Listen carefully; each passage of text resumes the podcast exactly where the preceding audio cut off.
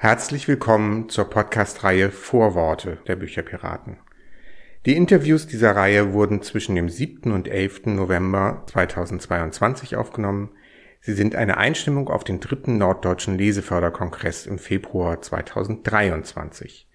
Es sind Gespräche zum Thema Geschichten verbinden, das Thema des Leseförderkongresses. Hören Sie jetzt das vierte Vorwort mit der Programmleiterin des Baobab Verlags, Sonja Mattesen, über ihre Perspektive als Verlegerin auf das Thema Geschichten verbinden. Ein herzliches Willkommen, willkommen zurück für die, die schon ähm, andere Programmpunkte sich angehört und angeschaut haben in dieser Woche. Ähm, wie gesagt, wir haben also wir haben in den Tagen vorher vor allem mit AutorInnen gesprochen, mit ähm, auch aus einer journalistischen Perspektive. Und tatsächlich ist das Thema Verlage, Diversität in Büchern, welche Bücher werden in Deutschland verlegt, ähm, immer wieder aufgekommen und deswegen freut es mich ganz besonders, dass wir heute mit Sonja Mattesen reden können, die ähm, sich ganz aktiv dafür einsetzt, ähm, dass wir auch im deutschsprachigen Raum diversere Perspektiven in Büchern wiederfinden mit ähm, ihrer Arbeit für den Baobab Verlag. Ähm, ich würde anfangen äh, mit einer kleinen Vorstellung von Ihnen, also dass ich Sie kurz vorstelle für alle, die heute hier sind und dann können wir direkt in, in unser Gespräch eintauchen. Ähm, genau, also herzlich willkommen auch an Sie, Frau Mattesan. ähm, genau, Sie sind ähm, seit 2004, also schon eine ganze Weile, Geschäfts- und Programmleiterin von Baobab Books in Basel. Um, Sie haben eine Lehre im Verlagswesen gemacht und äh, waren mehrere Jahre als Kulturjournalistin, Entschuldigung, ähm, und äh, von 1998 bis 2004 Projektleiterin und Mitglied der Geschäftsleitung von Terre des Hommes Schweiz. Und ähm, Sie haben auch ein CAS, da müssen wir noch, Sie mir noch mal sagen, was das ist, in interkultureller Mediation an der Universität Luzern absolviert und ähm, sich auch in anderen Bereichen, in Initiativen im Bereich der Interkulturalität und Diversität engagiert. Also Sie sind schon sehr lange, setzen Sie sich mit diesen Themen auseinander und deswegen freut es uns ganz besonders, dass Sie heute hier heute sind. Herzlich willkommen. Ja, herzlichen Dank für die Einladung. Es freut mich sehr, dass ich in diesem in ihren Aktivitäten in diesem Rahmen auch einen kleinen Beitrag leisten kann und ähm, ja die, den Hintergrund unserer Arbeit hier ein bisschen erläutern darf. Also bevor wir jetzt äh, direkt äh, mehr über den Verlag auch reden und über Ihre Arbeit, ähm, möchte ich unsere Einstiegsfrage stellen und das ist, ähm, wann haben Sie zuletzt erzähl äh, er erlebt, Entschuldigung, wann haben Sie zuletzt erlebt, dass eine Geschichte verbunden hat? Ja, zuletzt, also wir, ich erlebe das eigentlich permanent, muss ich sagen, mit unserem Programm, äh, wo wir Geschichten aus aller Welt suchen und äh, sie dann eben auch wieder über unseren Verlag in die Welt hinaus äh, schicken. Und es ist vielleicht nicht die letzte ähm, Erfahrung, aber eine, ähm, die für mich so ein bisschen exemplarisch auch dafür steht, was wir tun, hat mit dem Buch zu tun, Schlafgut von äh, Tatja Nadareshvili. Ähm, Tatja Nadareshvili ist eine Georgierin und ähm, sie hat dieses Buch gestaltet ähm, und hat gehofft, dass es in Georgien veröffentlicht wird. Aber kein georgischer Verlag ähm, wollte dieses Buch publizieren, weil sie es als zu ungewöhnlich oder zu modern ähm, empfanden. Und so bin ich darauf aufmerksam geworden und äh, habe gedacht, es wäre sehr schade, wenn der Welt dieses Buch entgehen würde, diese Geschichte. Ähm, und so ist es bei Baobab Books erschienen und wir haben uns entschieden, daraus eine zweisprachige Ausgabe zu machen, eine georgische und deutsche. Worauf viele zuerst gesagt haben, ja, aber für was denn ein georgisch, zweisprachig georgisches Buch? Und es war schon mal die erste Überraschung, wie groß eigentlich die georgisch sprechende Gemeinde ist im deutschsprachigen Raum. Also schon da haben wir erlebt, wie so ein Buch dann plötzlich Verbindungen herstellen kann, die man sonst gar nicht so wahrnimmt. Und ähm, dann hat es aber noch eine eine Fortsetzung gegeben. Ähm, wir haben das Buch in andere Sprachen verkaufen können als Lizenz und unter anderem nach China. Und äh, die Chinesen haben dann gesagt, ja, aber wir können das nicht, also Georgisch, das ist jetzt bei uns irgendwie, wir können das nicht zweisprachig publizieren. Und wir haben gesagt, selbstverständlich, das ist keine Pflicht. Und dann haben sie gesagt, ja, aber eigentlich ist das schön, äh, wir könnten ja das Chinesisch und Englisch publizieren. Und so ähm, äh, lesen jetzt die Kinder in China dieses Buch aus Georgien, das in der Schweiz publiziert worden ist, auf Chinesisch und ähm, auf Englisch. Und kurz darauf gab es eine Ausgabe in Indien auf Hindi und dort ist gleich nochmal dasselbe passiert, dass sie gesagt haben, hm, ja, eigentlich dieses zweisprachige, das ist eine gute Idee, aber nicht georgisch, wir machen das gerne auch Hindi und Englisch, so dass jetzt in Indien Hindi sprechende Kinder, die Englisch lernen, mit einem Buch aus Georgien ähm, äh, eine Geschichte erleben ähm, aus einem Land, das sie vielleicht vorher gar nicht wahrgenommen haben oder die Kinderliteratur nicht kannten. Also das ist für mich so ein exemplarisches Beispiel, was mit unseren Büchern auch möglich ist oder wie sie eben, wie die Geschichten verbinden über ganz unerwartete Kanäle oder Wege. Ja, das stimmt. Ist vor allem ja auch über, also wie, wie sehr diese Geschichte reist. Das ist ja auch spannend zu sehen von, von der einen Ecke der Welt und von der einen Sprache in die andere. Ähm, mir kommen da gleich ganz viele Fragen. ähm, ist es, äh, erleben Sie das häufiger, dass, ähm, dass Sie auch direkt dann von ähm, unterschiedlichen Communities, wenn Sie jetzt Beispiel das Buch im deutschsprachigen Raum, ein Buch im deutschsprachigen Raum veröffentlichen, dass ähm, Sie dann auch direkt Feedback bekommen von, also gerade jetzt bei mehrsprachigen Büchern, aber auch vielleicht bei einsprachigen Büchern, ähm, dass ähm, sich Personen bei Ihnen zurückmelden mit Reaktionen zu den Büchern? Ja, auf jeden Fall. Sehr viel, also sehr häufig passiert das. Und ähm, es ist eigentlich so, dass diese Bücher, also gerade die zweisprachigen, nicht nur, aber die zweisprachigen im Besonderen, die wirken ein bisschen wie ein Magnet, ähm, weil plötzlich ähm, sind Leute da, die sagen, ach, und das ist ja irgendwie meine Geschichte oder es ist meine Sprache äh, oder ich bin auch zweisprachig aufgewachsen und es hatte bisher nie, nirgendwo Platz ähm, oder es war eine private Sache. Und plötzlich über so ein Buch ist es auch ein Stück Anerkennung, ein Stück Öffentlichkeit, ein Stück ähm, Spiegelung der eigenen Kultur. Und das erleben wir wirklich sehr, sehr häufig, auch dass die Leute ungemein berührt sich plötzlich zeigen, weil halt Kinderbücher ja immer auch etwas Emotionales sind, wie wir wissen. Und ähm, ja, dann äh, gerade auch ähm, äh, Menschen, die selber dann auch Kinder haben, die zweisprachig aufwachsen, dass sie für die Kinder eben beides auch anbieten können da haben wir wirklich sehr viele Rückmeldungen. Hm. Und sehen Sie, dass es ähm, auch Veränderungen gibt? Also jetzt auch gerade zum Beispiel, was zweisprachige Bücher angeht, dass vielleicht mehr, also dass es mehr Nachfrage gibt, dass mehr veröffentlicht werden. Also sehen Sie ähm, den, den, also aus einer Verlags Verlagsperspektive, dass sich vielleicht auch die Einstellung zu Mehrsprachigkeit oder Zweisprachigkeit ändert? Sehr. Wir haben 2002 das erste zweisprachige Buch äh, äh, ist bei Baobab erschienen. Das war das Notizbuch des Zeichners, ein Buch, das immer noch lieferbar ist aus Ägypten, ähm, Arabisch-Deutsch. Und damals mh, hm, war das so, ja, also warum braucht es zweisprachige Bücher und warum denn Arabisch? Also es gab sogar Rezensionen, in denen stand, also das müsste man jetzt erstmal erklären, wozu das gut sein soll. Und das hat sich wirklich komplett gewandelt in den letzten 20 Jahren. Und wir haben heute, ist eigentlich die Frage, haben Sie denn nicht noch mehr von den zweisprachigen Büchern oder wir hätten gern noch diese Sprache oder jene Sprache? Ähm, also da hat sich die, die, die Wahrnehmung, die Bedürfnis, das Bedürfnis und die Wahrnehmung wirklich komplett verändert. Das kann man sagen. Und die Nachfrage ist groß. Ähm, und es ist, was schön ist, ist eben, ähm, was ich vorhin sagte, es ist einerseits spricht es die entsprechende Sprachgruppe, die Community an. Aber was ich äh, genauso schön finde, ist, dass auch das deutschsprachige Publikum eigentlich sehr sich interessiert zeigt oder sagt, ach, das ist eine Gelegenheit für mich, mich mit einer anderen Sprache zu beschäftigen oder ein anderes Schriftbild zu sehen vielleicht auch eine Sprache zu lernen und Unterstützung zu finden. Selbst Erwachsene greifen dann zu ähm, Kinderbüchern, wenn sie eine Fremdsprache lernen. Und es ist etwas, was wirklich auf beide Seiten wirkt. Es ist nicht nur ähm, für jene, die eine entsprechende Muttersprache sprechen, es ist eben auch für die Deutschsprachigen offenbar ähm, wirkt das oder ist es eine, eine Öffnung, ein Geschenk? Und das ähm, ist uns sehr wichtig und ähm, äh, deswegen pflegen wir das auch weiterhin.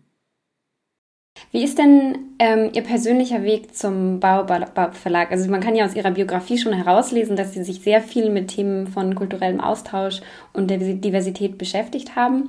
Ähm, vielleicht können wir ja mal so ein bisschen zurückgehen in der Geschichte, dann können wir vielleicht auch ein bisschen mehr noch über den Verlag und die Strukturen sprechen, aber auch ähm, wie, wie Sie bei diesen Themen gelandet sind.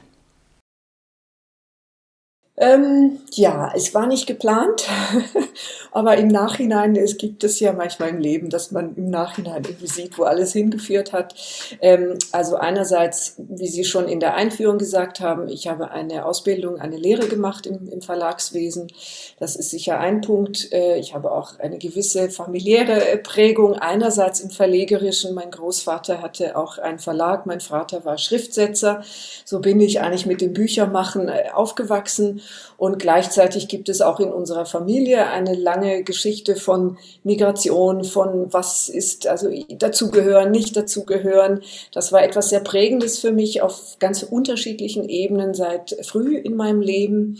Und ähm, aber dass das eigentlich zu einer Profession oder einer Berufung werden könnte, das habe ich tatsächlich nie gedacht. Und ähm, ich hatte mich dann im Rahmen meiner journalistischen Tätigkeit ähm, stark einerseits mit Literatur beschäftigt, aber auch mit Frauenfragen, ähm, Fragen der Migration. Es war so eine Zeit, als das sich auch langsam zu verbinden begann, ähm, diese beiden Themen. Und das ist etwas, was ich immer sehr interessiert verfolgt habe oder mich auch engagiert habe. Und dann kam eine Zeit bei Terre des Hommes, wo ich zuständig war für Projekte im Bereich der Kinderrechte und wir haben, ähm, ich hatte die Möglichkeit, Austauschprojekte zu machen zwischen der Schweiz in diesem Fall und den Projektländern. Und da ging es eigentlich immer darum, ähm, nicht zu sagen, was wir besser wissen oder was die anderen besser machen sollten, ähm, sondern was können wir eigentlich von Ländern lernen, die sonst am Rand sind oder die als schwächer oder als ärmer oder als irgendwie minderwertig betrachtet oder bezeichnet werden. Wie können wir dieses Bild äh, umdrehen? Entwicklungshilfe war ja lange Zeit, wir wissen es besser, was sie dort oder wie sie es machen sollen. Und das war der Versuch, ähm, in dem wir viele Kinder, Jugendliche auch hierher eingeladen haben, um eigentlich mit Kindern hier oder Jugendlichen zu arbeiten. Was heißt es, aus einer Gewaltspirale auszubrechen ähm, zum Beispiel? Was heißt es, ähm, äh, mit Kinderarbeit äh, leben zu müssen. Es ist einfach, sie zu verurteilen, aber wenn man keine andere Wahl hat, was hat man denn für, ähm, für Forderungen zum Beispiel? Und ja, das war dann eigentlich letztlich ähm, äh, so die, wie soll ich sagen, der letzte Link äh, zu der Arbeit in der Kinderliteratur oder die Verbindung. Und ähm, ich war also seit 2004, wie Sie gesagt haben, ähm, bin ich Geschäftsleiterin, aber ich war schon seit 1998 im Vorstand von dem Verein Baobab und äh, als dann die Anfrage kam, ob ich nicht diese Geschäftsleitung übernehmen äh, möchte, dachte ich, es ist eigentlich die optimale, wunderbare Verbindung von allem, was mich bewegt, von allem, was mich interessiert. Und es ist die Liebe zu Büchermachen, die, der Glaube an die Literatur, an die Kraft der Literatur, an das Geschichtenerzählen und eben die Frage von, wie leben wir denn eigentlich zusammen? Was heißt Diversität? Was heißt viel, gelebte Vielfalt? Und das vereint sich so in Baobab Books aus meiner Sicht auf perfekte Weise. Ja, Sie haben es jetzt gerade schon angesprochen, Baobab, das ist äh, ein Verlag, aber es ist auch ein gemeinnütziger Verein. Ähm, vielleicht können Sie noch mal für uns alle so ein bisschen aufzeichnen, wie, wie das strukturell man sich vorstellen kann. Wie, wie funktioniert das? Ja, das ist immer wieder eine Fra Frage. Ich verstehe sie auch, weil wir sind ein bisschen ungewöhnlich in dieser Struktur. Ähm, und es ist so, also wir sind ein gemeinnütziger Verein. Es gibt nicht einen Verein und einen Verlag. Der Verlag ist Teil dieses Vereins. Unser Buchprogramm wird vom Verein Baobab Books herausgegeben. Es ist alles unter einem Dach und das ist eben ein gemeinnütziger, anerkannt gemeinnütziger Verein. Und von der Geschichte her von Baobab Books ist es so, dass der Ursprung, ähm, der geht in die 1970er Jahre zurück als die zum ersten Mal so die Frage gestellt wurde, was werden eigentlich für Bilder von anderen Kulturen ähm, in unseren Kinderbüchern vermittelt. Und das war damals eine kleine Arbeitsgruppe von Ehrenamtlichen, die angefangen haben, diese Bücher kritisch zu lesen, auch Kriterien überhaupt aufzustellen. Nach was beurteilen wir denn? Was ist denn unser Maßstab? Und ähm, sie haben eine Empfehlungsliste erstellt. Die erste kam tatsächlich 1975 heraus. Und das ist das, was wir bis heute machen in dem Verzeichnis Kolibri. Ähm, der Name hat sich gewechselt, aber der Ansatz ist eigentlich äh, immer der gleiche geblieben und interessanterweise auch die Kriterien, die sind vorne im Kolibri immer auch publiziert. Wir haben die natürlich immer wieder auch kritisch überprüft. Es haben sich Wörter verändert, Begrifflichkeiten. Vielleicht haben wir mal einen Gedanken noch dazugenommen, aber im Kern staune ich selbst immer wieder, ähm, dass die Kernfrage eigentlich unverändert geblieben ist. Und ähm, ja, das war der, der Anfang äh, mit dieser Empfehlungsliste. Und aus diesem heraus entstand so im Laufe der 80er Jahre der Wunsch, weil irgendwie klar wurde, man sieht diesen Buchmarkt, diesen deutschsprachigen Kinder- und Jugendbuchmarkt und es wurde klar, es fehlt einfach etwas darauf, ähm, äh, darin. Und das sind authentische Stimmen aus anderen Kulturen. Es gab Übersetzungen, aber allerhöchstens aus dem Englischen, vielleicht mal was aus dem Französischen. Und dann war es eigentlich schon vorbei. Es gab keine Bücher, die aus dem lateinamerikanischen, aus dem afrikanischen, asiatischen Raum übersetzt wurden. Im Kinderbuchbereich, in der Belletristik hat sich das gerade in den 80er Jahren ja sehr aufgebrochen. Ähm, die Befreiungsliteratur aus Lateinamerika, die großen Autoren aus Afrika und die Kinderliteratur blieb da stehen. Und das wollten wir ändern und ähm, Deswegen haben wir gesagt, wir versuchen das auch mit einem eigenen Verlagsprogramm und so ist 1990 dann auch das erste Buch unter diesem Bäumchen, das Logo mit dem, mit dem Baobabbaum äh, erschienen. Und ähm, auch hier ist es eigentlich interessant, dass die, die, das Grundkriterium, das wir uns damals gestellt haben, das gilt bis heute noch, was wir in diesem Buchprogramm möchten, möchten nämlich authentische Stimmen aus anderen Kulturen auf Deutsch zu vermitteln. Natürlich gibt es, äh, haben sich die, ich sag mal, die, die Bezugsräume verändert. Ähm, äh, wir haben mittlerweile auch, das war am Anfang nicht so, aber heute haben wir Stimmen von Menschen mit einem, wie auch immer, Migrationshintergrund, die jetzt auch im, im deutschsprachigen Raum leben. Das gab es damals noch nicht oder sie sind nicht bei uns angekommen oder bei uns vorbeigekommen. Äh, wir haben auch so dass der ganze Bereich, zum Beispiel Kaukasus, ähm, Balkan, ähm, das Baltikum, das haben wir am Anfang auch nicht mit einbezogen, was heute integraler Bestandteil ist von unserem Blick auf eine vielfältige Kinder- und Jugendliteratur. So, das war das zweite ähm, und das dritte ähm, Element, das äh, dazugekommen ist, ist die ganze Vermittlungsarbeit, wo der Verein sich immer auch sagt, äh, wir machen Leseförderung, deswegen sind wir ja auch heute hier ähm, in diesem Gespräch. Es, wir möchten es nicht dabei belassen, nur Empfehlungen abzugeben oder nur äh, Bücher auf den Markt zu bringen. Wir möchten etwas dafür tun. Wir möchten, wir haben gemerkt, es braucht spezifische Vermittlungen, die Hürden waren sicher vor 20, 30 Jahren noch größer oder auch die, ich sag mal, ähm, Widerstände jetzt einer, einer, einer Literatur aus anderen Kulturräumen. Da hieß es, ach, das ist, das können die Kinder nicht verstehen oder das ist irgendwie zu weit weg oder das ist ein bisschen zu anders. Und da wollten wir ähm, auch nochmal einen Beitrag leisten und so haben wir angefangen, ähm, Unterrichtsmaterialien zu veröffentlichen für Klassenlektüre. Wir haben Programme, wo wir in Schulen gehen, eine Lektion, zwei Lektionen bis ganze Projektwochen. Also da gibt es einen ganzen Reigen von Leseförderungsaktivitäten, die für uns immer das Ziel haben, wirklich diesen, diesen, diesen Diversitätsaspekt oder diese Möglichkeit zum Dialog zu eröffnen. Auch wenn wir Autoren einladen, zweisprachige Lesungen machen für Kinder, so dass wirklich auch diese Begegnung, dieses Begegnungselement ähm, eben möglich wird. Und das, wie gesagt, ist alles unter diesem Dach von dem gemeinnützigen Verein. Auch die Verlagsarbeit ist letztlich gemeinnützig. Also wenn wir mit unserem Buchprogramm ähm, einen Gewinn erzielen, dann fließt er einfach direkt wieder in die Leseförderungsprojekte.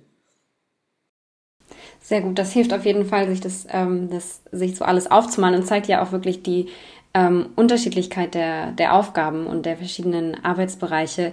Ähm, was ich jetzt ähm, spannend finde, vielleicht können wir, also ich werde mich versuchen, so durch alle Punkte durchzuarbeiten, die, die, der, die der Baobab Verlag abdeckt, was gar nicht so einfach ist.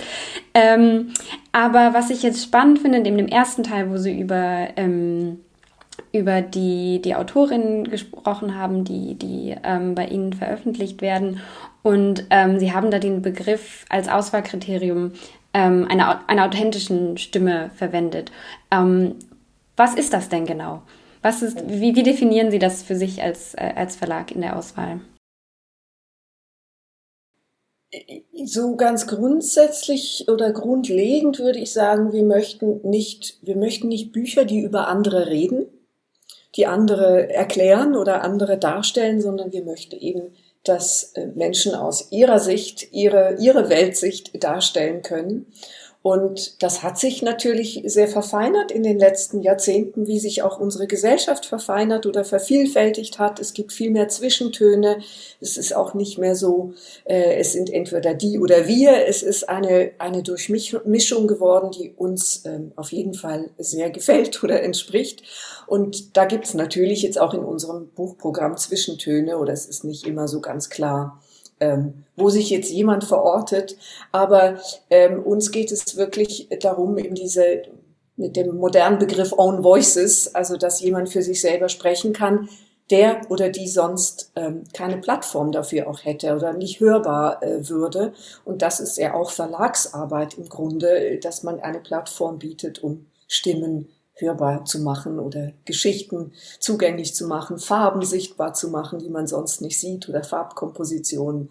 Also ich glaube, es ist äh, mit diesem Begriff von Own Voices ist es sicher der, sage ich mal, der modernste ähm, Begriff, um das zu erklären, was wir mit dieser Authentizität meinen. Und wie finden Sie diese Person? Also, weil ich, ich stelle mir vor, das ist ja auch, also Sie sind ähm, ja nicht alleine, aber zum Beispiel sind das ja auch manchmal Sprachen, die vielleicht nicht unbedingt bei Ihnen im Verlag gesprochen werden oder ähm, Dinge, die man gar nicht unbedingt auf dem, auf dem Schirm hat äh, oder Personen, Stimmen, Perspektiven. Ähm, wie, wie, wie finden Sie diese Stimmen?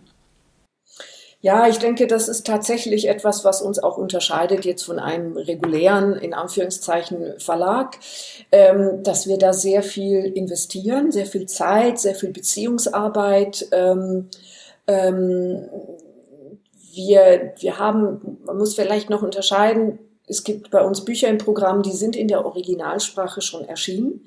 Da äh, sind wir einfach, schauen wir, was ist publiziert worden in den unterschiedlichen Ländern, in den Sprachräumen ähm, und was eignet sich für eine deutsche Übersetzung. Dann gibt es aber auch Bücher von Autorinnen und Autoren oder Künstlerinnen und Künstlern, die äh, eben wie jetzt Tatjana Dareshvili, wie ich am Anfang erzählte, die ähm, gar keine Chance haben, in ihrem heimischen Markt publiziert zu werden.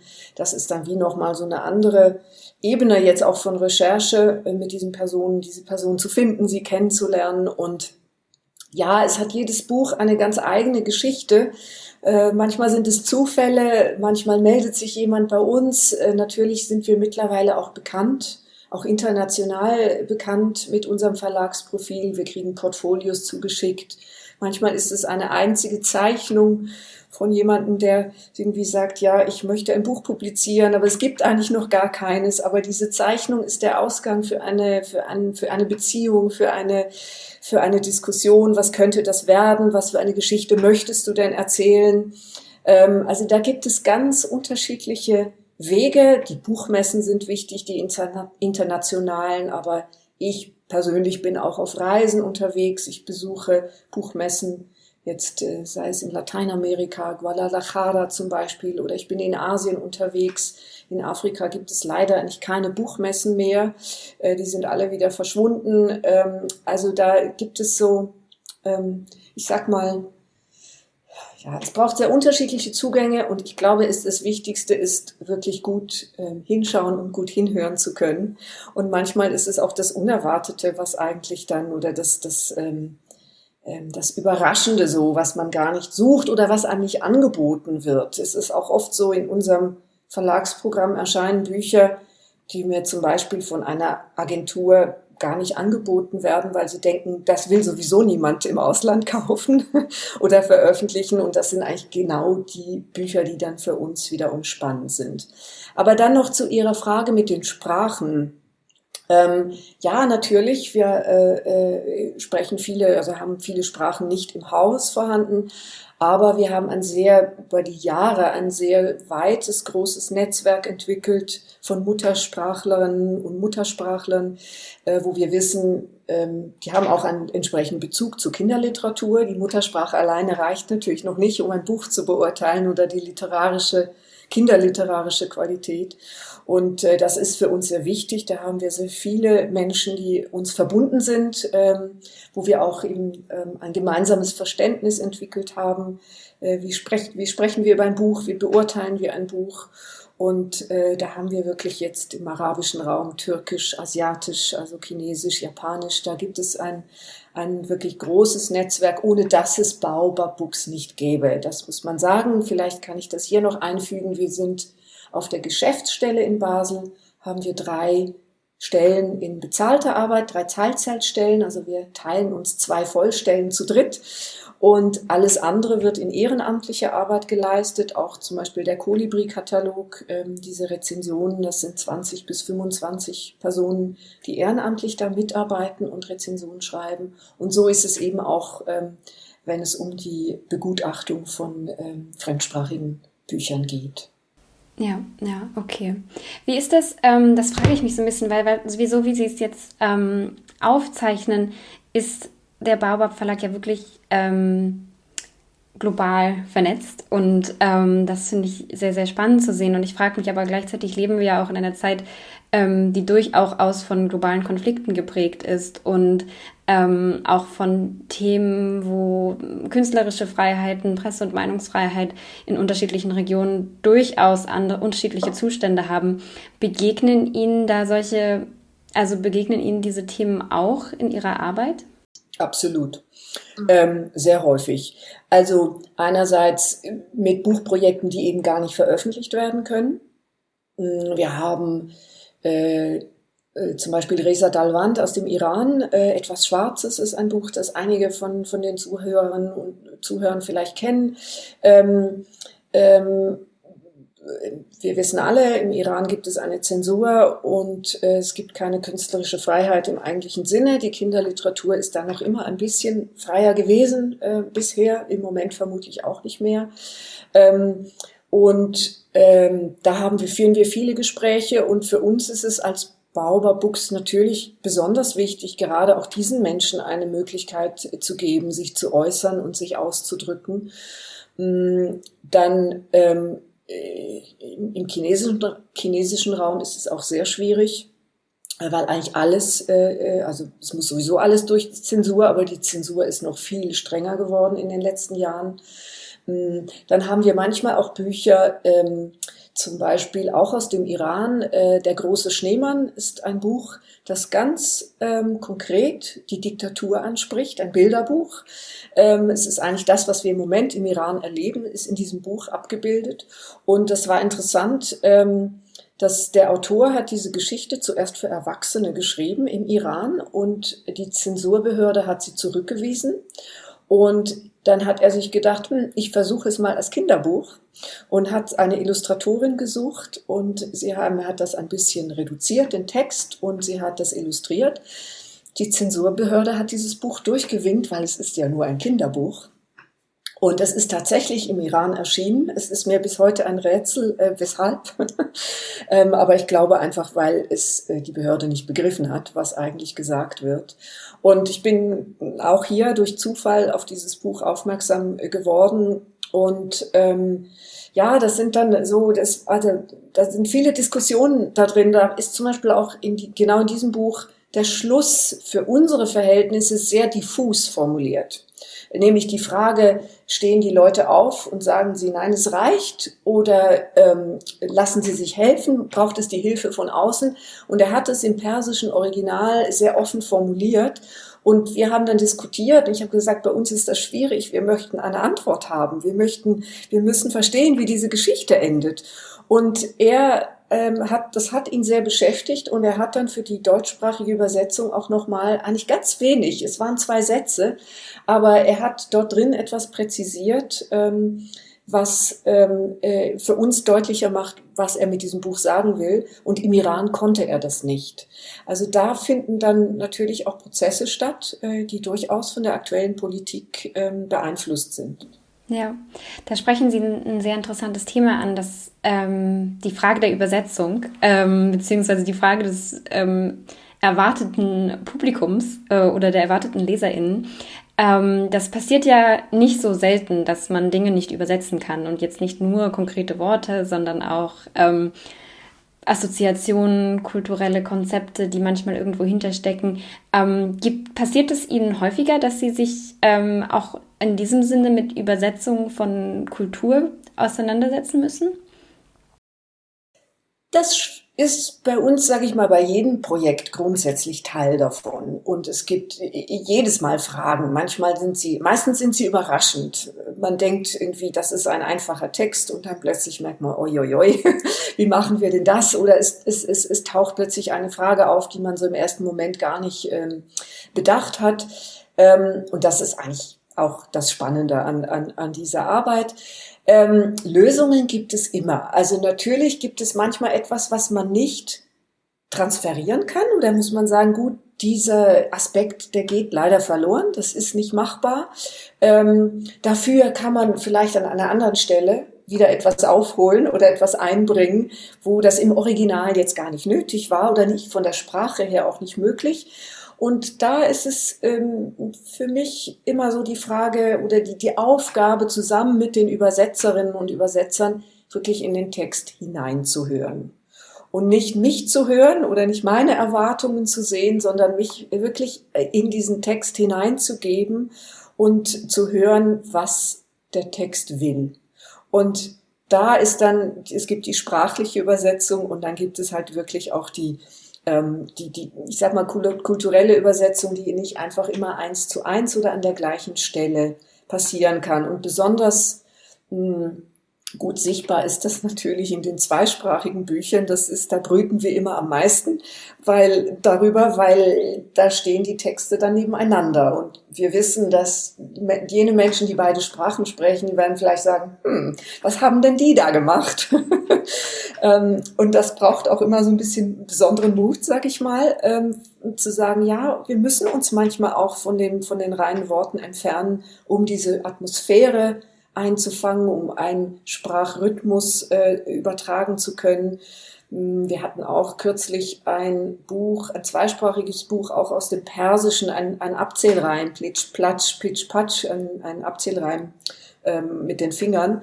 Und ähm, der muss sich reimen, er muss aber auch irgendwie Sinn ergeben. Und da haben wir gemerkt, da ist der Perse, und das Buch ist zweisprachig erschienen, aber der persische Text steht für sich und der deutsche muss letztlich auch für sich stehen können. Und trotzdem muss er das Persische mittragen, also das persische, sag mal, Kulturverständnis.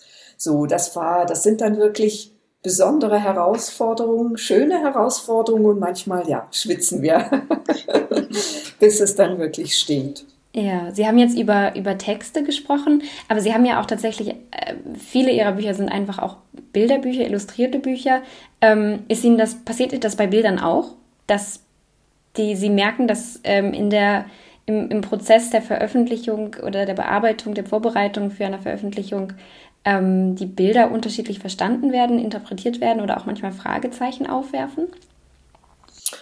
Ähm, muss ich überlegen. Also es gibt auf jeden Fall auch Auseinandersetzungen zu Bildern. Manchmal ist es, ich sag mal, relativ banal, äh, so wie die Textrichtung läuft. Wir lesen die Bilder von links nach rechts und in Sprachen, wo der Text von rechts nach links geht, liest man auch die Bilder von rechts nach links. Und da gibt es nicht selten, ähm, auch auf Wunsch der Künstlerinnen und Künstler, dass wir die Bilder spiegeln.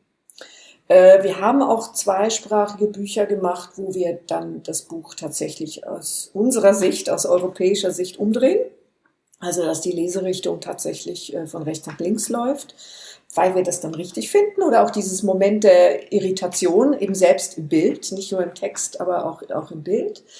Ähm, ich sag mal jetzt inhaltlich, ähm, dass wir in Bilder eingreifen, das sage ich jetzt mal so ganz spontan, gibt es eigentlich nicht weil es geht ja eben um diese Authentizität und ähm, das soll ein Abbild sein und das darf auch durchaus mal eine Irritation drin sein. Dafür stehen wir, also das ist auch gut so.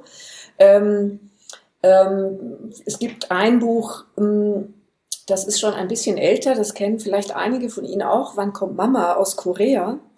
Ähm, und da ist es so, dass man sehr genau hinschauen muss. Also es ist die Frage, ob diese Mutter kommt, ein Kind wartet auf die Mutter und die Straßenbahn kommt und die Mutter steigt nicht aus und wieder kommt eine Straßenbahn und es wird dunkel, es fängt an zu schneien, es wird kalt und dieser kleine Junge steht da.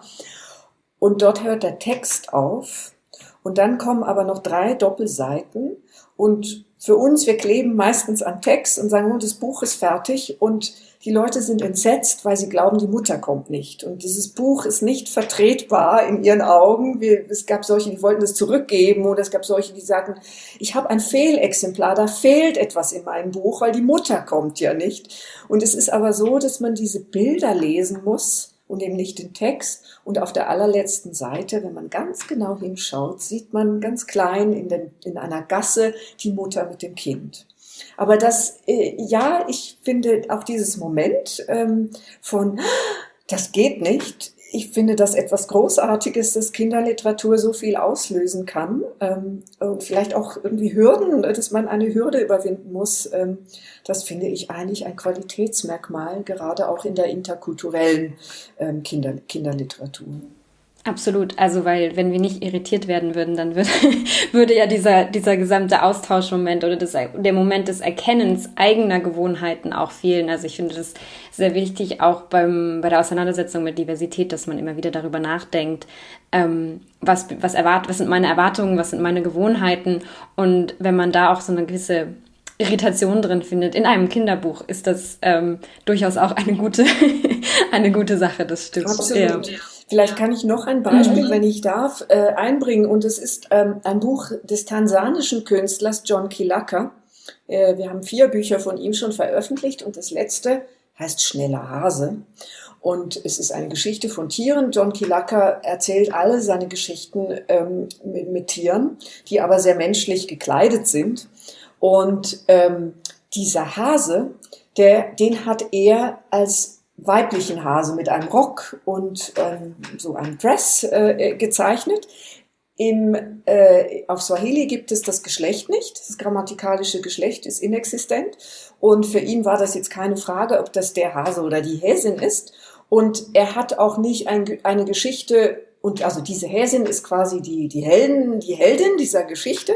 Aber es geht, braucht natürlich einen Weg dahin, dass sie zu dieser Heldin wird.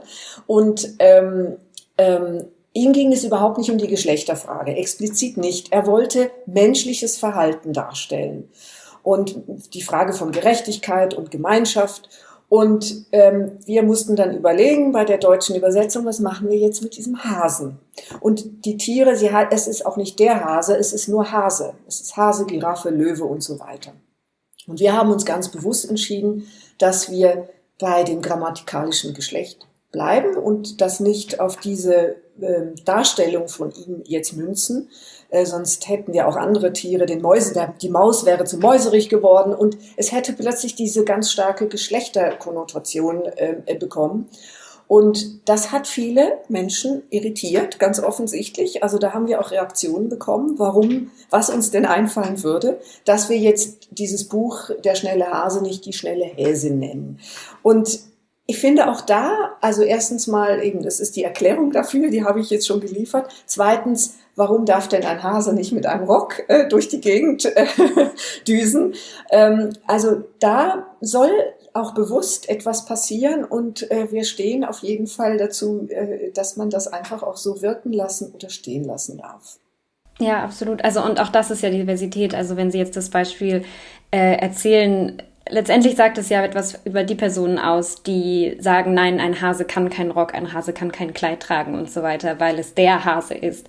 Ähm, und man letztendlich ja auch einfach ein Fragezeichen dahinter setzen kann, ja, warum kann er das denn nicht tragen? Und ähm, das hat ja auch, also es wird ja auch heutzutage viel darüber geredet, dass ähm, die Diversität oder die Sichtbarkeit von Diversität in gewisser Weise normalisiert werden muss. Und ähm, das passiert natürlich auch, wenn, wenn unsere eigenen Kategorien, und, und Deutsch ist eben eine sehr ähm, Geschlecht aufgeladene Sprache, wenn man es so sagen kann, ähm, dass, ähm, dass das wirklich auch wieder genau unsere Denkmuster hinterfragt. Ähm, also danke für das Beispiel, finde ich super, super spannend und ähm, geht gleich ganz tief in die großen gesellschaftlichen Debatten rein, die im Augenblick ausgetragen werden. Ähm, absolut, ja.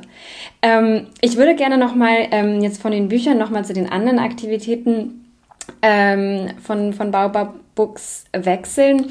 Ähm, und zwar finde ich auch die Empfehlungsliste, den Kolibri, sehr, sehr spannend und würde ganz gerne wissen, ähm, was, also Sie haben ja auch schon erzählt, dass die Kriterien sich ähm, ändern, dass das auch immer wieder überarbeitet wird, was ich auch sehr spannend finde, weil wir uns natürlich auch gesellschaftlich verändern und ähm, auch die Wörter verändern, die wir benutzen. Ähm, und ich würde aber gerne wissen, was sind denn so im Augenblick die Kriterien, nach denen Bücher ausgewählt werden, um auf dieser Empfehlungsliste zu landen? Also die Kriterien, wie gesagt, ähm, also wie am Anfang gesagt, äh, die haben sich im Kern wirklich nicht verändert. Also was heißt Gleichwertigkeit, ähm, was heißt Respekt, ähm, was heißt Vielfalt und es ist vielleicht wichtig zu sagen, ähm, oder äh, jetzt hier auch in diesem Zusammenhang zu sagen, es geht uns nicht darum, mit diesen Kriterien etwas Abschließendes zu definieren, sondern Fragen zu stellen. Und wir als Leserinnen, als Vermittlerinnen sind immer wieder neu aufgefordert, Fragen zu stellen.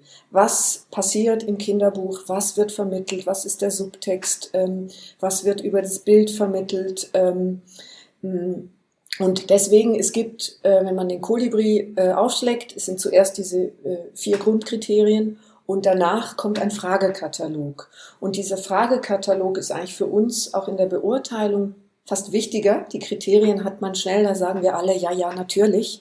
Ähm, aber was heißt es denn eben und woran mache ich es fest? Und das ist ähm, eine, eine nie endende Debatte, ein, ein, ein nie endendes Fragen. Und ähm, für uns ist wichtig, dass wir in diesem ähm, Prozedere, also jedes Buch, also zurück zu Ihrer Frage vielleicht kurz.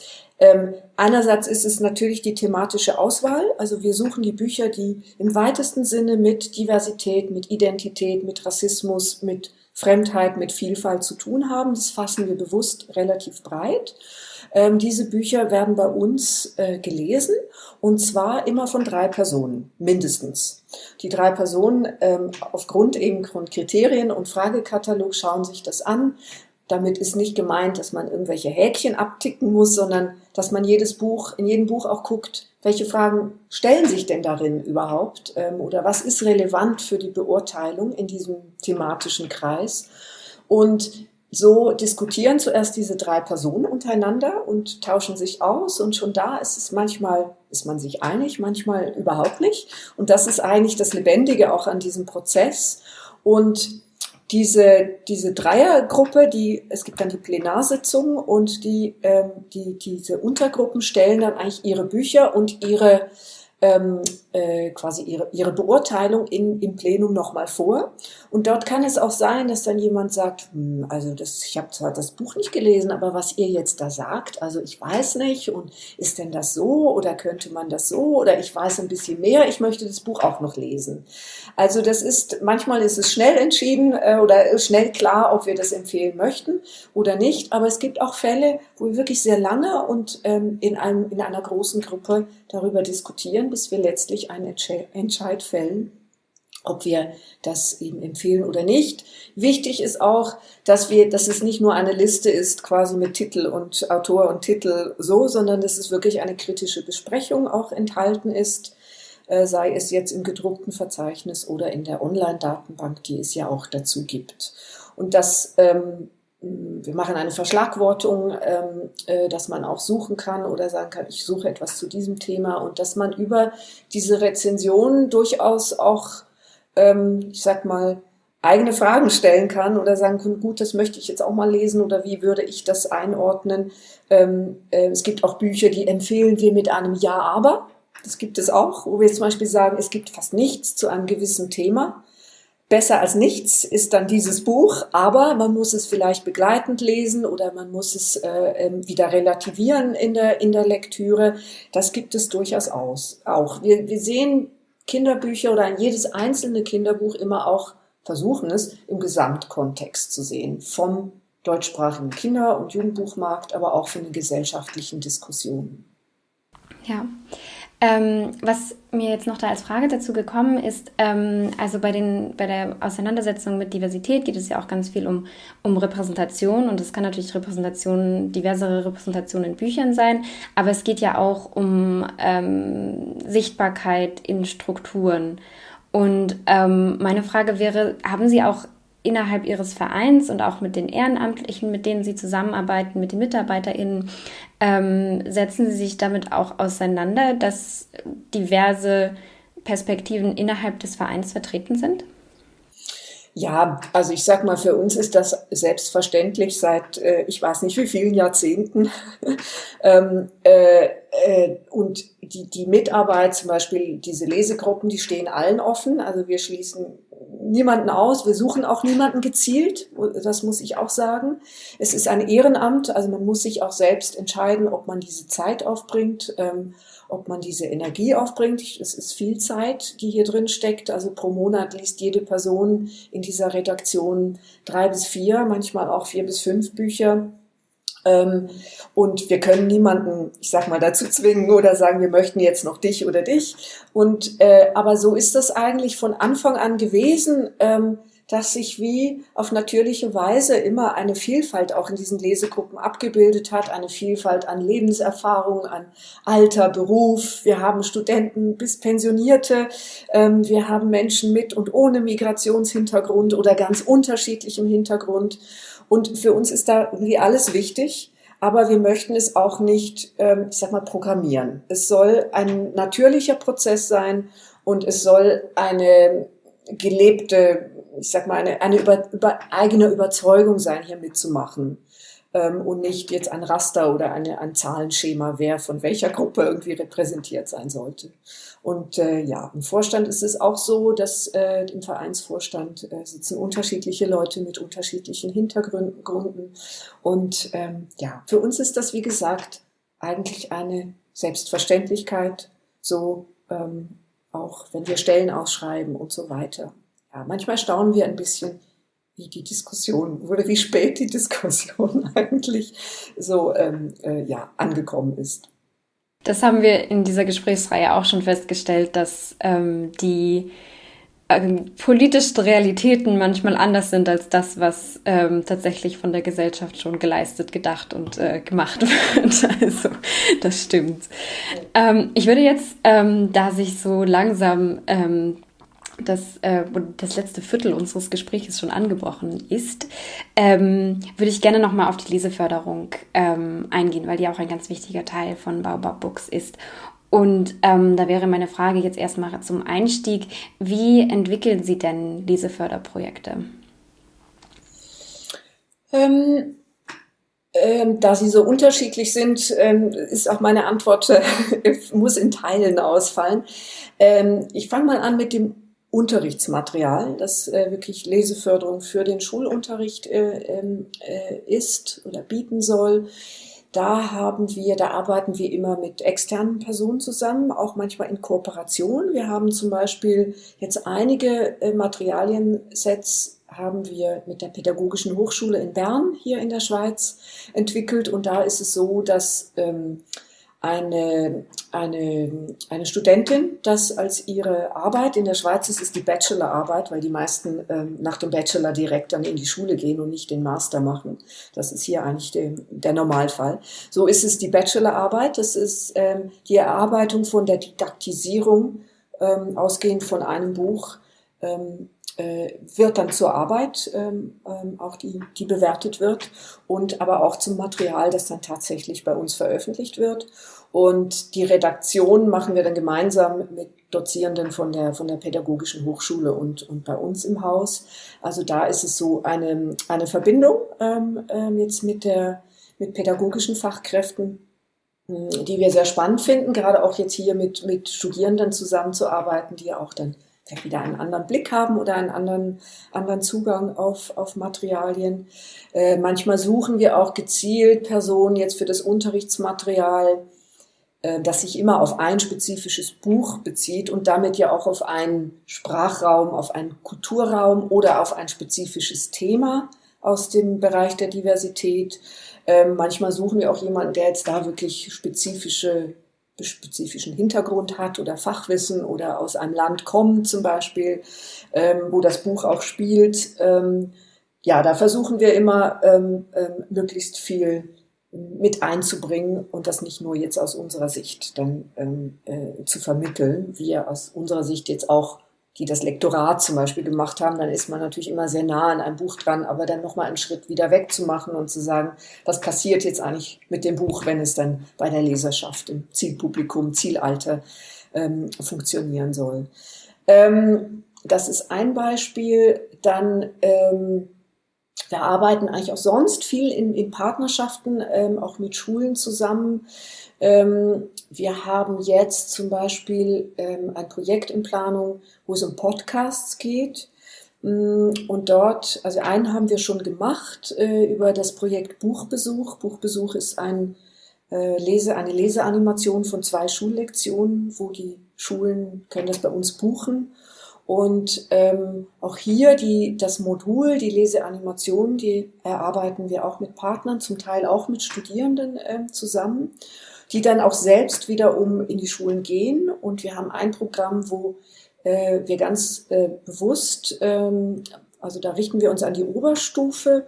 Und die Module sind von Jugendlichen erarbeitet worden. Und die Jugendlichen gehen auch selber dann in die Schule, also dieser Peer-to-Peer-Ansatz, dass das eigentlich so auf mehr oder minder Augenhöhe. Natürlich ist dann auch mal fünf Jahre Unterschied, aber es sind, es ist eigentlich noch die gleiche Generation, die mit Jugendlichen über Themen wie Rassismus ähm, äh, spricht. Ähm, das ist etwas, was wir auch äh, äh, ja irgendwie sehr gerne machen, so in diesem in diesem Verfahren. Und da haben wir eben ein Podcast-Projekt, wo wir jetzt auch ähm, noch die Arbeit mit Kolibri verbinden. Und zwar wird eine Schulklasse wird Bücher, die wir auch aktuell für Kolibri prüfen. Sie werden die gleichen Bücher lesen, also Jugendliche, die sind so 16, 17-jährig, werden ihren Blick, eine Schulklasse wird ihren Blick auf diese Bücher legen und entscheiden, ob sie das jetzt empfehlen würden oder nicht, im Rahmen von Kolibri mit, mit diesen Kriterien.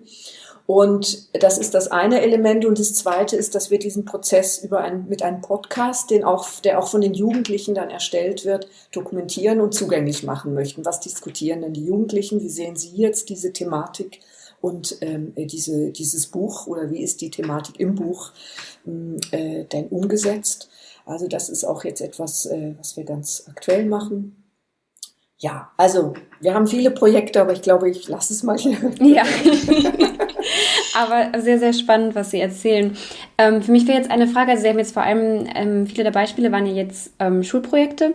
Er erleben Sie es als Herausforderung manchmal, dass es eben Schulprojekte sind? Weil bei der Schule ist ja immer noch so ein bisschen die Frage der, der Freiwilligkeit, der Teilnahme an solchen Projekten. Also kommen Sie an die, letztendlich an die Reaktionen der SchülerInnen dran? Also melden Sie das Ihnen auch zurück? Also es sind wahrscheinlich zwei Fragen. Ähm, erstens ist es eine Herausforderung ähm, mit der Schule und zweitens bekommen Sie ähm, auch Rückmeldungen von den Projekten von, von, von Kindern und Jugendlichen, die teilnehmen.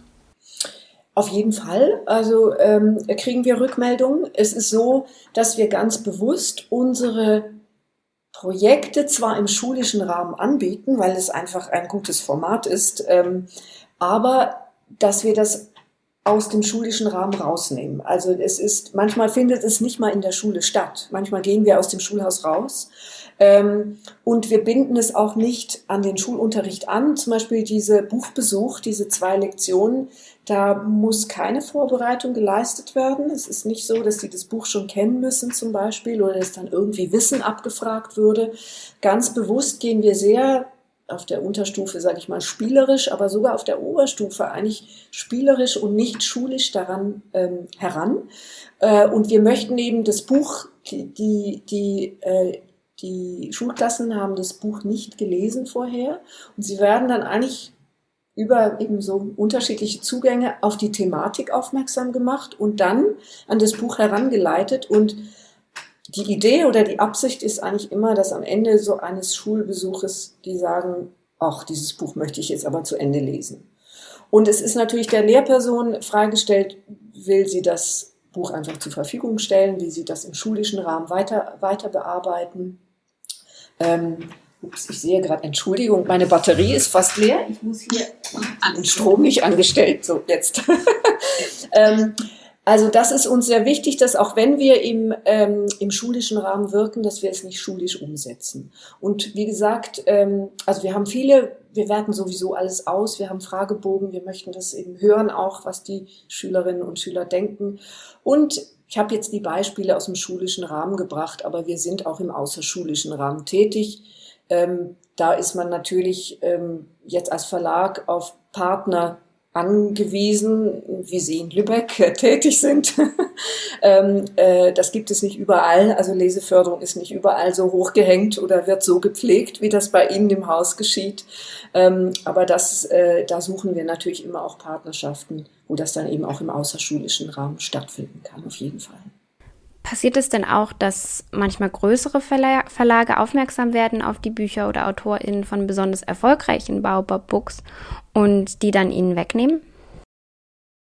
Äh, ich gebe eine zweiteilige Antwort. Also das eine ist, wir haben von Anfang an gesagt, wir möchten eigentlich nur ein gutes Beispiel geben und wir möchten, dass viele Verlage vielfältig werden und viele Stimmen publizieren und nicht immer nur die Bekannten oder nicht immer nur aus demselben Kulturkreis eben. Und da freuen wir uns grundsätzlich, wenn auch größere Verlage, ähm, wie das in den letzten Jahren so ansatzweise, es ist immer noch sehr mager, muss man sagen, aber ansatzweise ist es doch auch mal passiert oder versuchsweise. Das finden wir grundsätzlich gut, weil äh, wir möchten ja genau das, nämlich einen vielfältigen Buchmarkt und wir sind alleine wir können es alleine nicht leisten. Wir können einen Beitrag leisten oder ein Beispiel geben, aber wir möchten eigentlich viel mehr als das, was wir selber können. Äh, das ist die eine, äh, der eine Teil. Und der andere Teil ist, ja, wir haben es auch schon erlebt, ähm, dass äh, wir Autoren gefunden haben, dass wir Autoren auch in gewissem Sinne bekannt und erfolgreich gemacht haben und dann plötzlich größere Verlage da vorbeigegangen sind und gesagt haben, hm, möchtest du denn nicht mal ein Buch bei uns machen? und manchmal ist es dann auch so, dass die dann ähm, äh, Verträge angeboten, Exklusivverträge unterschreiben sollten. Äh, und ja, dann müssen sich die Künstler auch entscheiden, äh, wo sie denn hinwollen. Ähm, das gibt es. Nicht sehr häufig, sage ich mal, ähm, aber es ist auch schon vorgekommen. Aber was ich auch sagen kann, ähm, unsere, die Beziehungen jetzt zu unseren Autorinnen und Autoren, äh, die sind eigentlich wirklich immer sehr eng und weil es eine sehr intensive Zusammenarbeit ist und eigentlich auch, ähm, ja, die Menschen merken, was sie von uns kriegen, jetzt auch an Vermittlungen, also über das Buch hinaus und die meisten sind dann auch bei uns geblieben. Aber das ist jetzt nicht, äh, ich sage immer, da sind alle frei und wenn jemand zu einem großen Verlag möchte, dann äh, ist das auch gut. Also ja, wir binden niemanden an uns. Ähm, mir ist jetzt noch eine Frage eingefallen. Ähm, das haben Sie am, ganz am Anfang kurz erwähnt, dass es ähm, so in den Veränderungen, die Sie auch als Organisation durchgemacht haben, ähm, dass es inzwischen auch mehr darum geht, diversere, wenn ich Sie richtig verstanden habe, diversere Stimmen ähm, auch aus dem deutschsprachigen Raum zu fördern.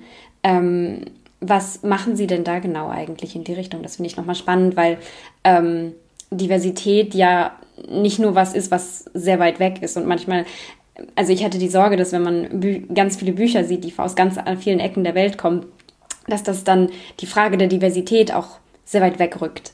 Ähm, aber eben ja auch in der deutschsprachigen, im deutschsprachigen Raum eine enorme Diversität unter Perspektiven, AutorInnen, Geschichten und so weiter herrscht. Ähm, deswegen fände ich es spannend, wenn Sie da noch mal kurz drüber sprechen. Ja, ähm, also wir haben einige Autoren, Merda Zairi zum Beispiel, der Iraner, der in Deutschland lebt, oder Emma Tolede aus Brasilien, die schon lange in Deutschland lebt. Ähm, das gibt es bei uns im Programm und das hat auch absolut seinen Platz. Ähm, ähm, es ist aber so, wir haben ein sehr kleines Programm, wir machen vier Bücher im Jahr und wir sehen, dass immer noch ähm, gerade eben die, die, literarischen Übersetzungen aus anderen Kulturräumen im Kinderbuchbereich, die sind einfach sehr dünn gesät und das möchten wir auch nicht aufgeben. Also und wir möchten es auch nicht als Konkurrenz sehen, dass das, was von weiter herkommt und das, was an Vielfalt in unserer Gesellschaft lebt, das hat beides seine, seinen Platz, also soll seinen Platz haben, seine Berechtigung. Wir sagen, wir möchten weiterhin das machen, was wir gut können und wo wir eben auch unser Netzwerk und unsere Erfahrung haben, ähm, weil es das auch noch braucht oder weiterhin braucht. Und ähm, dann ist noch der Punkt, dass wir versuchen, mit unserem Programm äh, oder mit, mit, mit der Auswahl von, von den Büchern, die bei uns erscheinen, geht es eigentlich immer darum, nicht nur das Fremde zu zeigen darin, sondern das Verbindende und auch zu verstehen, es ist eigentlich egal, wo wir sind. Es gibt immer etwas, das uns verbindet, etwas Urmenschliches, ein, ein Empfinden, ein, eine Werthaltung, ähm, das uns verbindet, wo wir das Gleiche empfinden. Und ich möchte das nicht sich konkurrenzierend sehen. Das eine ist zu weit weg und das andere ist hier und ähm, wer ist jetzt hier wichtiger? Und ich würde mich sehr freuen, ähm, wenn, wenn ähm, eben auch andere Verlage irgendwie hier sagen, ja, wir nehmen in einer Selbstverständlichkeit diese Vielfalt an Stimmen auch jetzt aus unserer Gesellschaft heraus, Stimmen oder Bilder, Abbilder, ähm, nehmen wir auf. Ähm, für uns kann ich sagen, wir machen das gerne auch, aber unser Schwerpunkt bleibt wirklich in diesem, ähm, diese Möglichkeit, der Begegnung mit etwas, wo ich denke, es sei fremd und es ist vielleicht gar nicht so fremd. Ja, und da, also das sieht man, also auf einer strukturellen Ebene sieht man das ja auf jeden Fall, woher die Bücher kommen, die übersetzt werden. Und dann ist da eine Lücke, die ähm, dem sich der die Baobab-Books annehmen. Das sieht man ja wirklich ja. genau. Das, äh, ja, aber genau, danke für die Erläuterung noch einmal. Dann bringe ich dieses Gespräch jetzt zu einem Ende. Ich bedanke mich ganz herzlich. Das war für mich sehr, sehr interessant. Ich habe ganz viel gelernt. Ähm, und ich hatte mich ja auch auf dieses Gespräch vorbereitet und so weiter, aber es macht doch nochmal einen großen Unterschied, ähm, ja, sich mit einer Person zu, äh, zu unterhalten, die sich damit jeden Tag auseinandersetzt mit diesen Fragen. Also herzlichen Dank Ihnen, Frau Mattesson, äh, für das Gespräch. Ja, ich bedanke mich meinerseits für diese Stunde, für alle, die zugehört haben, ihre Zeit hier eingebracht haben und äh, ganz besonders danke ich mich bei Ihnen, Frau Schwachenwald, für das angenehme und angeregte Gespräch. Und ja, ich hoffe, ich konnte ein paar Gedanken vermitteln, den, die Sie gerne mitnehmen auf eine, auf eine gedankliche Reise, auf Ihren Blick in die Kinder- und Jugendliteratur. Herzlichen Dank an alle Beteiligten für das Mitwirken an der Podcast-Reihe Vorworte der Bücherpiraten. Diese Podcast-Reihe wurde gefördert vom Ministerium für Bildung, Wissenschaft und Kultur des Landes Schleswig-Holstein. Wenn Sie mehr über Leseförderung und das Thema Geschichten verbinden hören und sehen wollen, kommen Sie am 15. bis 17. Februar 2023 zum dritten Norddeutschen Leseförderkongress nach Lübeck. Informationen dazu finden Sie auf unserer Website www.bücherpiraten.de.